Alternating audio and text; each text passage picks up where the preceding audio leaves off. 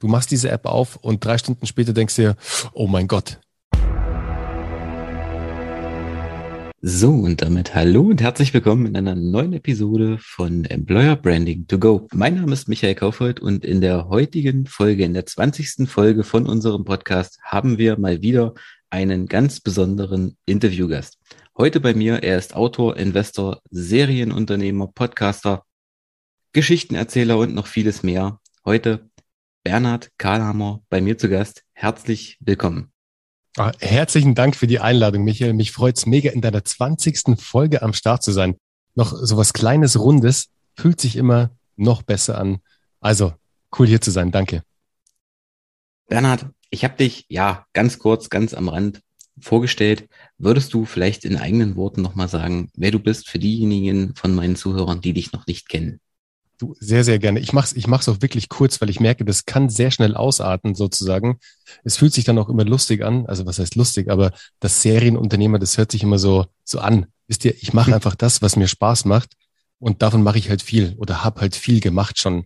Das Ganze ist einfach wie ein großer Entrepreneur-Spielplatz sozusagen, wo man sich austoben kann.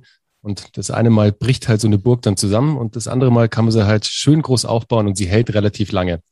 Und ähnlich ist es natürlich auch mit mit Projekten, mit Firmen etc., die man macht. Aber ganz kurz zu mir, jetzt so einen ganz kurzen Wrap-up.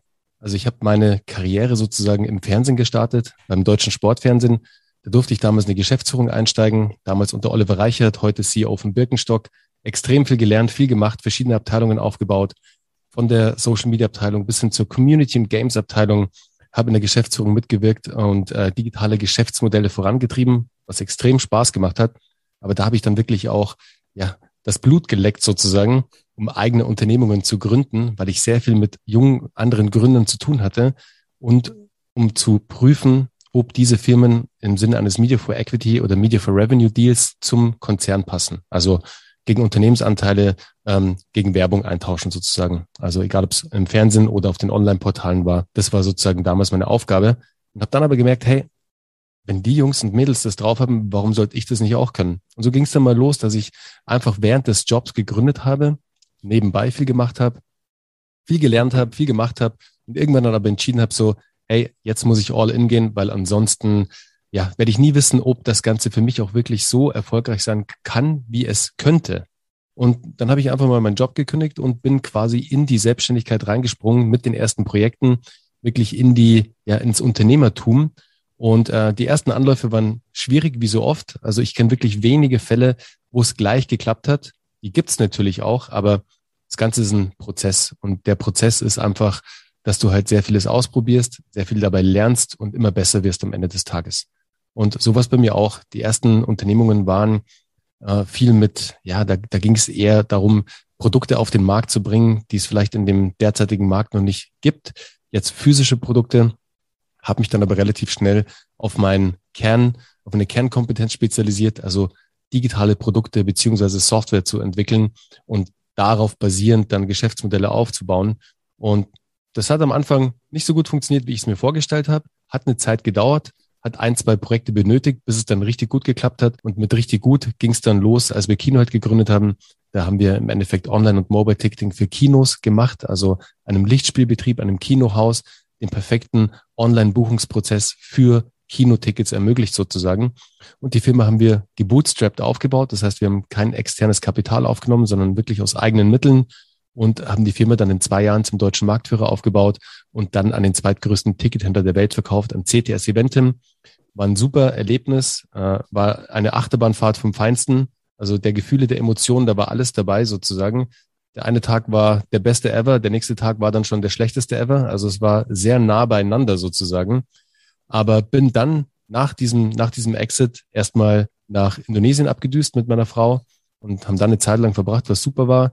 Hab dann aber relativ schnell gemerkt, dieses Wissen, das ich da jetzt in den letzten Jahren ähm, sammeln durfte, das ist natürlich extrem interessant für andere Companies, war dann lange in der Beratung tätig für die Boston Consulting Group, für Daimler, für Startups aus dem Silicon Valley, die ich nach Deutschland geholt habe, beziehungsweise das Business Development in Deutschland gemacht habe und ähm, viel Content da auch schon gemacht habe mit meinem eigenen Podcast in 2017 mit Startup Hacks.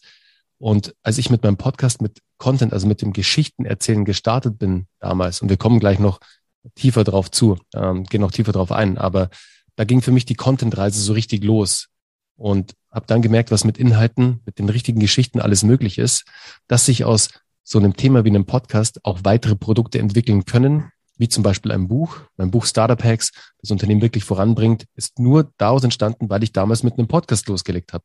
Hätte ich den Podcast nicht gestartet, hätte es gar kein Buch gegeben. Das war mir damals noch gar nicht bewusst. Es war dann auf dieser Reise des Podcastens, kam das Ganze dann so.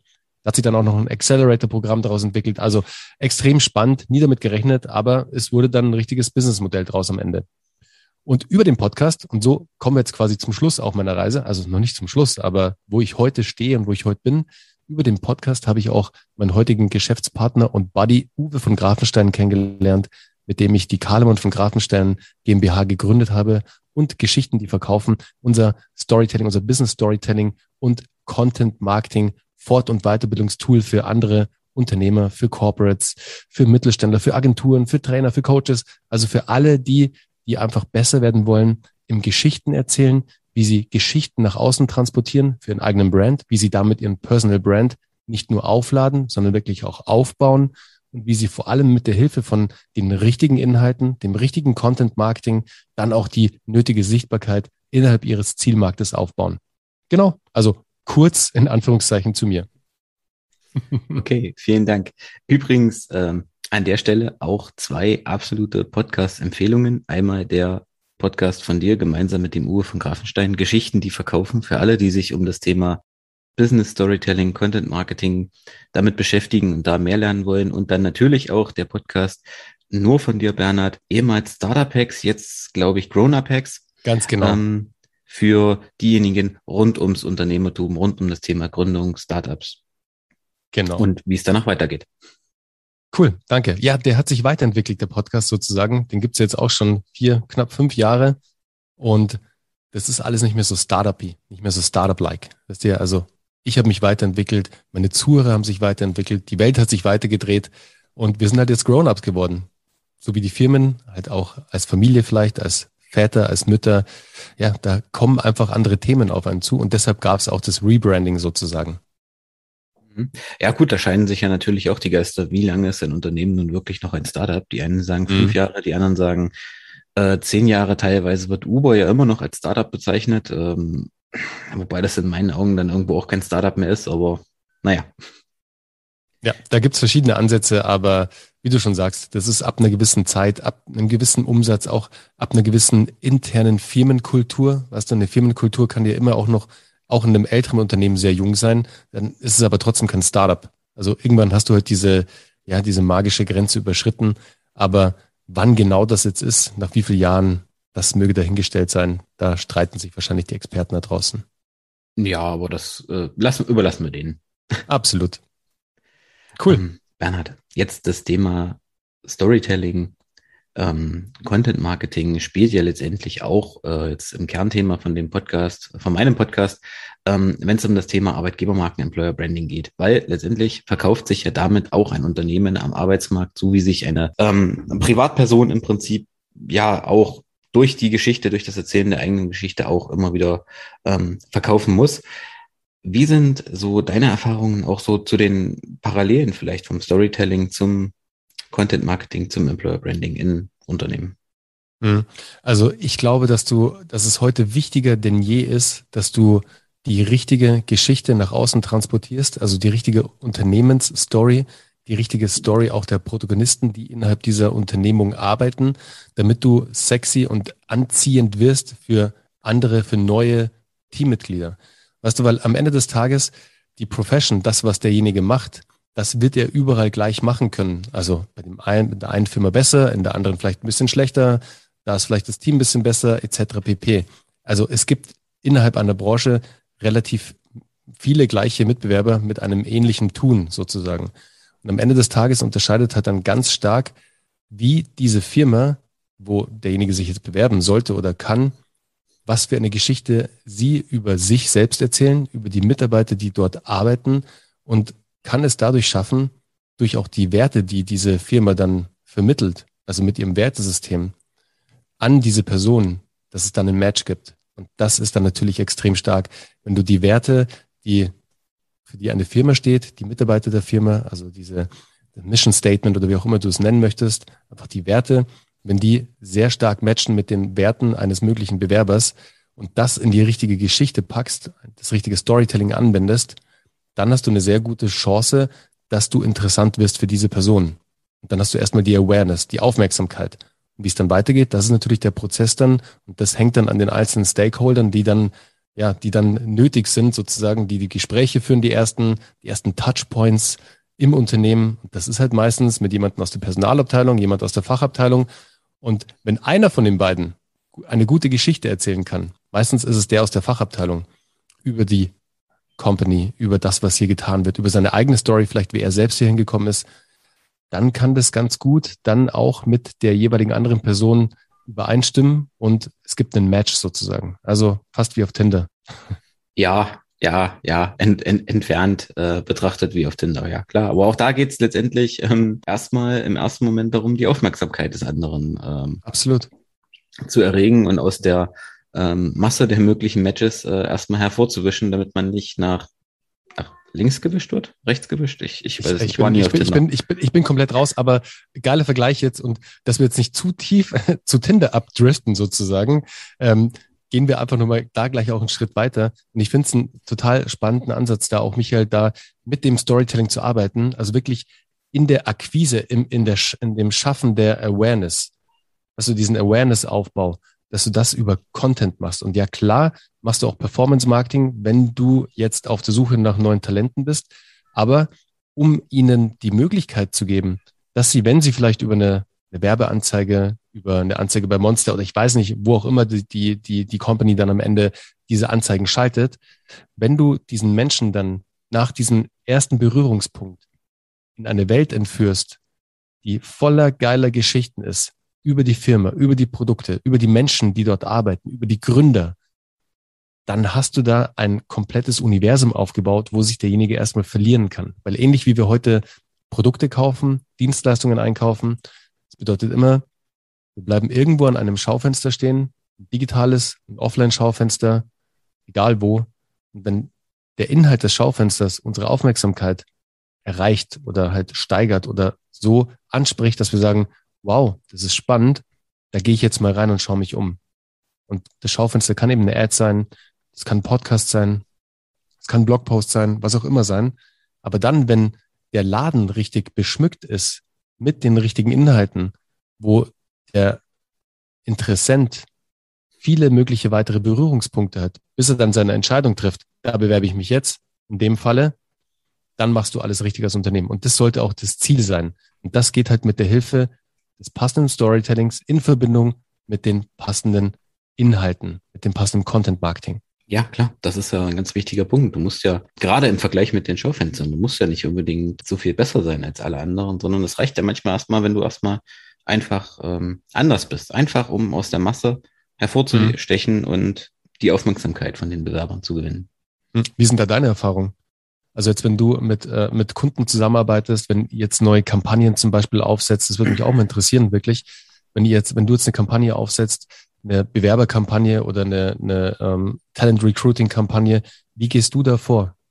Hm, tatsächlich ähnlich. Also einer der Haupteinwände oder einer von, von vielen Einwänden, die ich ganz oft höre, ist, äh, ja, dass die wollen alle nur, die arbeiten alle nur ähm, fürs Geld und wir können nicht mehr bezahlen als die Industrie oder mitunter auch als, als das Ausland. Da ich sage, das ist eigentlich gar nicht, das ist eigentlich der völlig falsche Ansatz, sondern es reicht ja, oder es gibt ja auch Statistiken, die sagen, dass die meisten Leute gar nicht fürs Geld arbeiten, sondern es gibt viele Faktoren, die ganz, die völlig wichtiger, die viel wichtiger sind als das Gehalt. Das ist das Betriebsklima, das ist auch die Atmosphäre im Unternehmen und allein das nach außen zu stellen, das quasi außen vorzustellen, einfach indem man auch die eigenen Mitarbeiter in die Kampagne mit reinnimmt, sondern dass es eben nicht nur der Personal- und der Marketingabteilung überlässt, sondern ähm, vielleicht auch ein kurzes Interview mal mit den Mitarbeitern führt. Wie ist es denn wirklich bei uns zu arbeiten?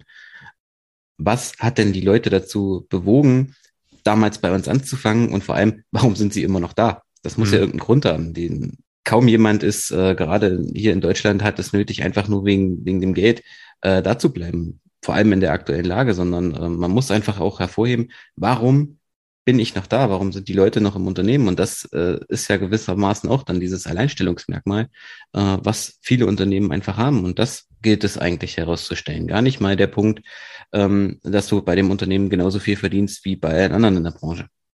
Mhm. Ja, super spannend. Nur weil es mich jetzt interessiert, schau, ich, ich übernehme jetzt deinen Part, ich interview jetzt dich. Wir drehen den Spieß ganz kurz um, Michael. Nee, nur weil es mich interessiert, welche ähm, Kampagne von einer, von einer größeren Unternehmung, von einem größeren Corporate, das kann aber auch ein Startup sein. Was ist dir da in Erinnerung geblieben? Also welche Kampagne hast du in letzter Zeit, also eine Recruiting-Kampagne, total abgefeiert? Was fandest du da total spannend und super vom Ansatz her? Das war tatsächlich ähm, eine Kampagne von einem, hier von einer lokalen ähm, Restaurantkette. Also die haben mehrere verschiedene äh, Restaurants gehabt hier und in äh, einer anderen Stadt. Und die haben mehrere Stellen gesucht. Also die haben äh, Servicekräfte gesucht, äh, Kellner und auch Köche. Und am Anfang wollten die unbedingt so, waren das einfach so, so klassische äh, so Stockfotos, die man im Prinzip bei, bei Canva ähm, zusammenbasteln konnte. Und damit hat's es hat nicht funktioniert. Also es kam zwar das ein, die ein oder andere Bewerbung rein über einen längeren Zeitraum, aber das war dann irgendwie so ein, ja, ich will nicht sagen frustrierend, aber es hat einfach nicht, wir haben schon alles äh, geändert und dann ähm, im Prinzip auf die Idee gekommen, jetzt lass uns doch einfach mal auch das, das Bild ändern und die Copy ändern. Äh, einfach, dass das ganze Unternehmen mal nahbarer wird und schon hat es geklappt. Schon kamen die ersten Bewerbungen rein und wir konnten die Stellen besetzen. Mhm. Ja, super. Das ist ein super wichtiger Punkt, den du da ansprichst. Auch an alle, die jetzt gerade zuhören, extrem wichtig. Solltet ihr irgendein Stock-Footage, Stock-Bilder, Stock-Videos, was auch immer auf euren Webseiten, Landing-Pages haben, schmeißt es sofort runter. Mittlerweile die Menschen da draußen, eure Besucher, vor allem die Talente, die ihr anziehen möchtet, sind alles sehr smarte Typen. Die sehen das relativ schnell, ob das jetzt wirklich gekauftes Material ist oder ob das echte Menschen sind, die wirklich dort in der Company, in der Firma arbeiten. Und um da einfach schon mal authentisch auch rüberzukommen. Ganz wichtigen Punkt, den der Michael da gerade erwähnt hat. Echte Menschen sorgen für echte Emotionen und sorgen dann auch für echte Ergebnisse. Das ist ganz, ganz wichtig. So, jetzt drehen wir den Spieß aber wieder um, weil das ist mein Interview. Verdammt. ähm, Bernhard, Hast du da jetzt aus deinen Erfahrungen, gibt es da Unterschiede, ob das jetzt ein Startup ist oder ein etwas größeres Unternehmen? Du sagst, du hast auch bei, bei Daimler gearbeitet, bei der Boston Consulting Group. Das ist ja wohl definitiv kein Unternehmen mehr, was man noch als kleiner oder als Startup bezeichnen kann. Gibt es da Unterschiede? Also ist das anderes Storytelling in einem kleinen Unternehmen als in einem Konzern mit 5000 Mitarbeitern weltweit? Ja, also ich muss dazu sagen, bei, bei BCG, bei der Boston Consulting Group, war ich in einem, in einer Unit, die heißt Digital Ventures. Also das bedeutet, die kümmern sich darum, für DAX-Konzerne ähm, ja, neue Geschäftsmodelle zu erschließen und Startups auszugründen sozusagen. Deswegen war dort dieses komplette Klima schon sehr startupig, würde ich mal nennen. Also es war sehr, es war sehr jung, sehr modern alles. Also es war wie in einem Startup. Du warst eigentlich bei, bei BCG, aber warst eigentlich in einem Startup. Aber trotzdem hast genauso viel gearbeitet wie bei BCG. Also hat also keinen Unterschied gemacht. In einem Weltkonzern quasi. Ganz genau. Und aus Recruiting-Sicht kann ich dir da jetzt gar nicht äh, die richtige, also eine Einschätzung geben, weil ich nie für das Thema zuständig war. Ich war immer, ähm, was die Custom Acquisition angeht, was du die Ausweitung ähm, der bestehenden User-Basis, das waren immer meine Jobs am Ende des Tages. So, ihr merkt, wir sind hier im Büro bei uns, jetzt hat's gerade geklingelt, wenn ihr es gehört habt. Wir kriegen gerade Besuch, aber das macht gar nichts. Wir machen hier genauso weiter. Deswegen war es äh, kann ich dir da gar nicht so eine Einschätzung geben, wie die jetzt sozusagen ihr Recruiting gemacht haben. Ich weiß nur, und das ist natürlich der große Vorteil auch bei Daimler, sobald du bei Daimler natürlich auch einzelne neue Units hochziehst oder auch bei BCG, das Wichtige ist immer, die Menschen, die diese Units verantworten, die nach außen das Unternehmen repräsentieren am Ende des Tages, die mit ihrem Personal Brand dann da draußen sind und für eine gute Stimmung sorgen. Das ist das Wichtige. Weißt du, weil du gehst natürlich jetzt zu einem großen Konzern, zu einer großen Marke, weil das natürlich einen gewissen Abstrahleffekt auch hat. Aber eigentlich gehst du dahin, weil du da jemanden gefunden hast, den du vielleicht als deinen Mentor bezeichnen kannst, weil dein Vorgesetzter auch so die, diese Einstellung auch hat und einfach weißt, von dem oder von der kannst du extrem viel lernen. Da kannst du extrem viel mitnehmen. Da kannst du dich neben deinem Job, neben deinem Daily Business, das du machst, kommst du weiter. Und das sind dann die Menschen, die wirklich eine extrem große Anziehungskraft auf Talente haben, weil das ist das, was ein Talent möchte. Das Talent möchte sich weiterentwickeln. Das Talent kommt nicht nur wegen dem Geld oder wegen dem Brand, wegen der Marke. Das Talent kommt wegen anderer Talente, die schon ein Stück weiter sind in der, in der kompletten, ja, in der, in der Laufbahn oder in den, mit den Erfahrungswerten. Da wollen sie lernen. Da suchen sie jemanden, der mentoren kann, damit sie sich weiterentwickeln können. Wenn du so jemanden hast, der für eine Unit steht, der für einen Geschäftsbereich steht, der gut positioniert ist auf LinkedIn, der dort aktiv ist zum Beispiel, der vielleicht auch äh, sehr präsent in einem ähm, Corporate Podcast ist, einem Unternehmenspodcast ist, dann hast du da auf jeden Fall einen extremen unfairen Vorteil gegenüber all deinen Mitbewerbern. Ja, wichtiger, ein wichtiger Punkt. Und wenn du es nicht aus Personalsicht machen kannst, ist es aus äh, Kundensicht dann anders, aus, aus der Sicht, äh, um neue Kunden zu gewinnen, erzählt man dann mhm. da eine andere Geschichte? Ja, also ähm, du erzählst eine Geschichte, du erzählst mehrere Geschichten über die einzelnen Kanäle hinweg. Das ist ganz wichtig, weil, weißt du, eine, eine Ad und da kennst du dich ja auch super aus, du bist ja auch der Experte. Eine Ad sind nicht nur Bullet Points oder irgendwelche Specs, die du aus einem Produktdatenblatt dir holst, sondern da geht es darum, dass du eine Geschichte erzählst.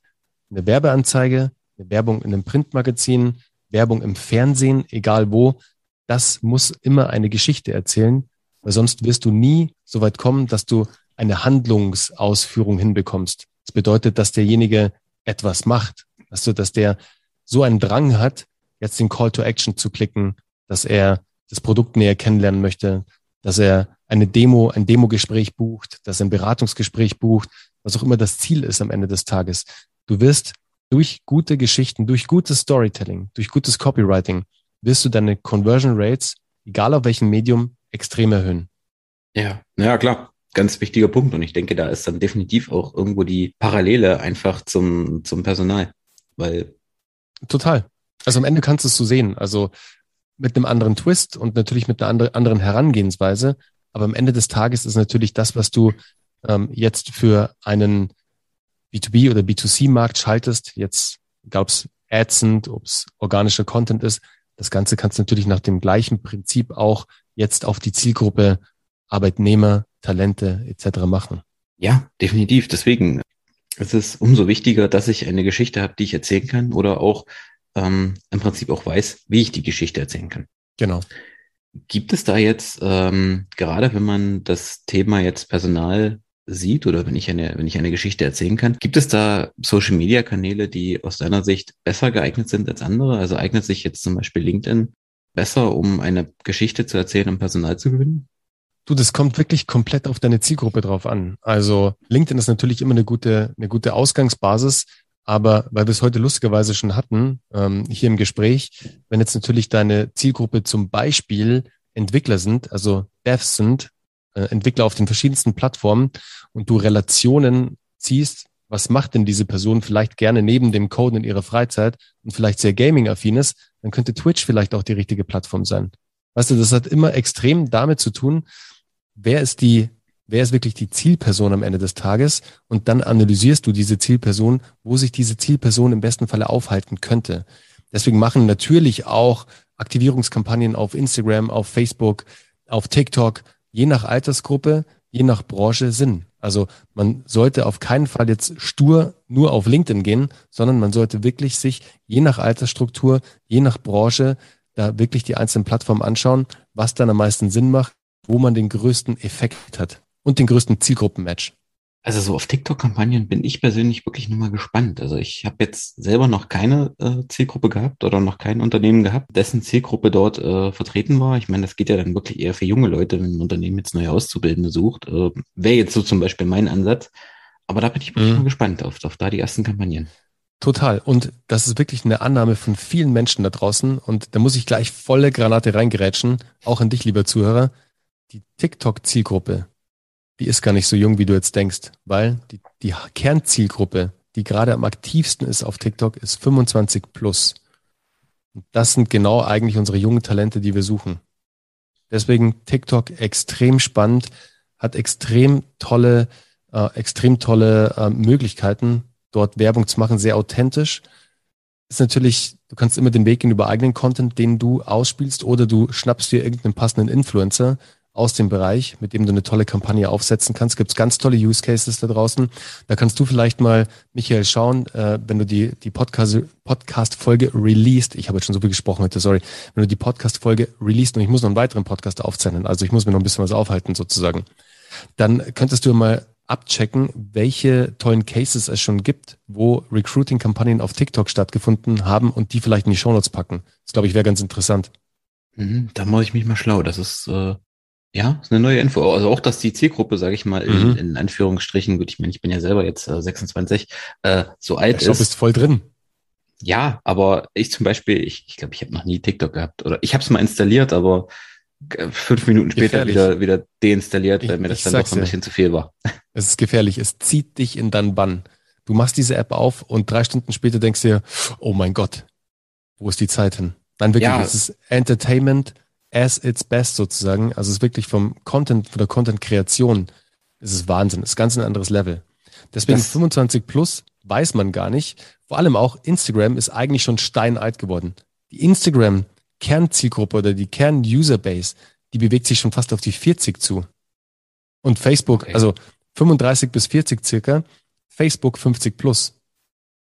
Deswegen, ja, also, also krass, TikTok hat halt gerade vor allem, ganz kurz noch, TikTok hat halt vor allem, das Spannende ist da, dass du wirklich mit sehr überschaubaren Budget sehr gute Ergebnisse erzielen kannst. Was die Reichweite angeht, was die Conversions angeht. Also definitiv mal näher anschauen. Hm. Also hätte ich nicht gedacht, dass äh, ich habe jetzt auch die TikTok-Zielgruppe oder die Hauptuser bei TikTok deutlich jünger geschätzt. Aber in dem Szenario, was du eben beschrieben hast, habe ich mich auch wieder, wieder gefunden und das war dann auch direkt der Grund für mich, die App wieder zu deinstallieren. ich gesagt habe, das ja. artet sonst völlig aus. Gut, dann wollen wir deine Stimme schonen. Wir neigen uns auch schon zum Ende von unserem Podcast. Noch eine letzte Frage. Deine drei goldenen Tipps für ein Startup, für ein junges Unternehmen, das sich gerade neu am Markt positioniert und sich so mit dem Thema Storytelling, Content Marketing, Personalgewinnung beschäftigt. Mhm. Ähm, ganz, ganz wichtig, sprecht als Menschen zu anderen Menschen, was den Content angeht. Wenn ihr Inhalte veröffentlicht, ich hatte es jetzt gerade erst bei einem Investment, wo ich beteiligt bin, wo sehr stark der Unternehmensaccount oder die Unternehmensaccounts kommuniziert haben und sich die Gründer und das, die Teams gefragt haben, warum haben wir so wenig Engagement auf unsere, auf unsere Posts? Warum kommt da so wenig zurück? Naja, das ist ganz einfach. Kein Mensch interagiert gerne mit einem Logo. Wisst ihr? Das ist schon mal das aller, allererste Wichtige. Versucht, starke Persönlichkeiten innerhalb des Unternehmens zu ähm, auszumachen. Meistens sind es die Gründer oder die ersten Mitarbeiter, die dazugekommen sind. Und diese Menschen kommunizieren, kommunizieren dann. Die sprechen nach draußen.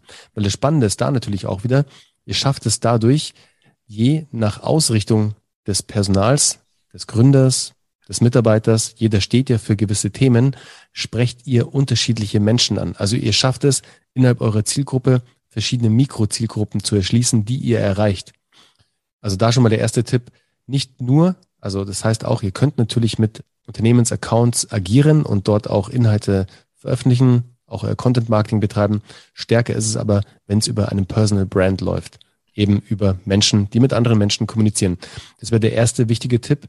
Der zweite ist, testet, testet, testet. Das bedeutet, testet viel organisch, testet viel mit der Hilfe von Content. Das bedeutet, macht Videos, macht Audio, also Podcasts, wenn ihr keinen eigenen habt, tretet als Gast auf in anderen Podcasts, macht redaktionellen Blog-Content, also wirklich textlichen Content und alles mit dem Fokus, diese Inhalte SEO zu optimieren, Suchmaschinen relevant optimiert zu sein, damit diese Inhalte für euch arbeiten können. Noch viel wichtiger aber, dass ihr eben dann Inhalte identifiziert, wo ihr wisst, das funktioniert mega gut mit unserer Zielgruppe. Darauf springt die Zielgruppe an sozusagen, weil diesen Aufbau, dieses Konstrukt diese Posts, diese Beiträge, diesen Content könnt ihr dann verwenden, um daraus Performance-Ads zu bauen. Und ihr wisst, der Content funktioniert schon mal gut, matcht mit der Zielgruppe. Das schicken wir jetzt in die Skalierung sozusagen.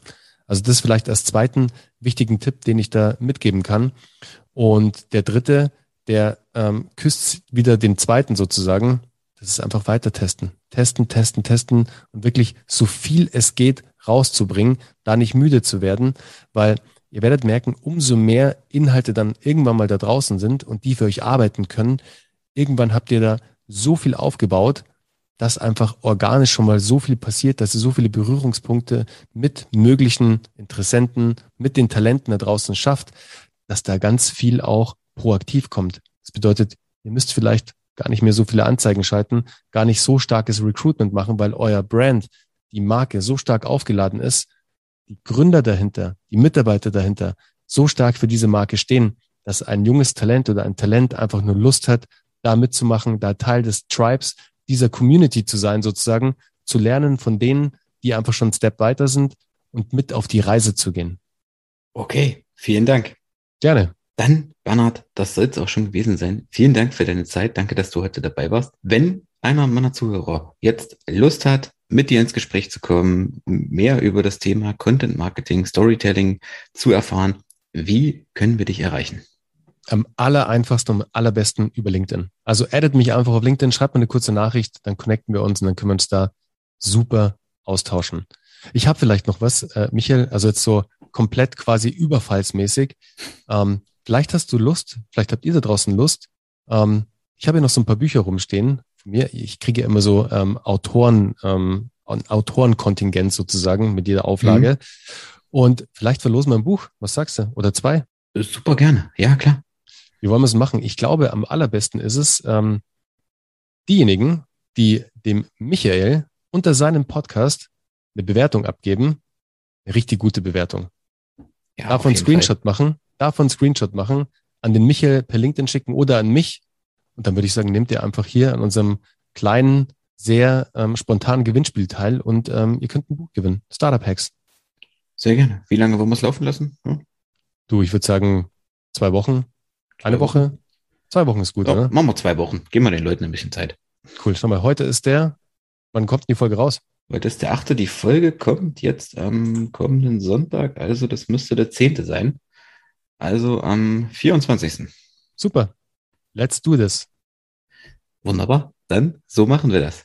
Also, ich packe natürlich auch alle Kanäle auch zu deinem Unternehmen, zu deinem Podcast, zu beiden Podcasts ähm, in die Show Notes und auch die Links zu den äh, Use Cases für die TikTok-Kampagnen. Da bin und ich drauf gespannt. Ansonsten, wenn ihr diesen Podcast noch nicht abonniert habt, wenn ihr ihn noch nicht bewertet habt, dann jetzt nehmt an unserem Gewinnspiel teil. Lasst mir einen Kommentar da auch, über was ihr vielleicht in Zukunft noch sprechen wollt, was euch in diesem Thema rund um Arbeitgebermarken, Mitarbeitergewinnung, Employer Branding noch interessiert. Und ansonsten, Bernhard, ich danke dir für deine Zeit und wir hören uns in der nächsten Woche in einer neuen Folge von Employer Branding to Go. Ciao.